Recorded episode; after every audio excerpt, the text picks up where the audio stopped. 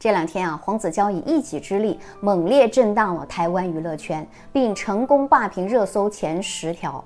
仅仅几个小时就上演了认罪、爆料、失联、就医等一连串的连续大剧。他先是承认了曾经性骚扰未成年女性，接着就开始爆料大 S、阿雅、范晓萱等艺人吸毒，指责吴宗宪乱搞男女关系、欠钱不还，以及某女歌手婚内出轨制作人。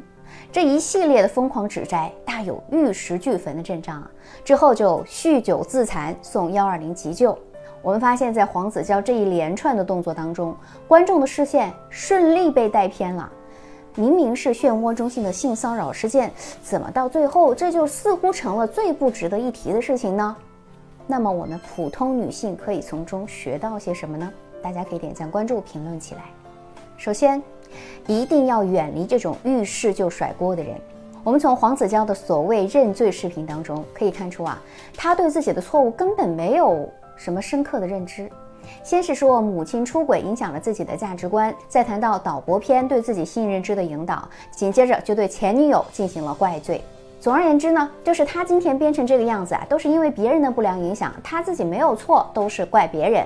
即使有错，那也是以前的错，都改了，你们怎么还是不放过呢？那么多人都不完美，为什么你们就只针对我呢？对于这种一出事儿就把责任归咎到别人身上的人，就是典型的甩锅侠，极度自私，没有承担力。第二，我们对于疯狂拉踩别人的对象啊，一定要敬而远之。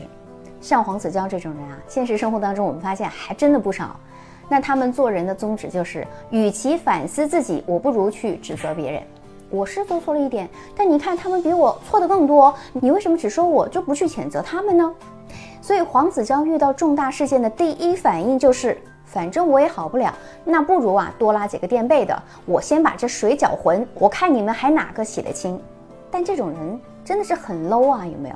他今天踩了别人，明天就有可能踩你呀。所以，如果你身边有这样的朋友或者对象，我建议尽早远离。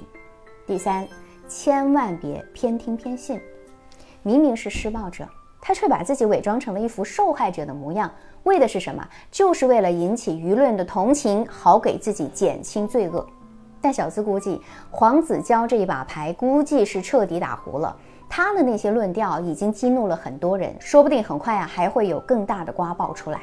那么我们普通人在接触别人的时候，也一定不能只看他说什么做什么，特别是谈恋爱的阶段，别被爱情光环带偏了节奏。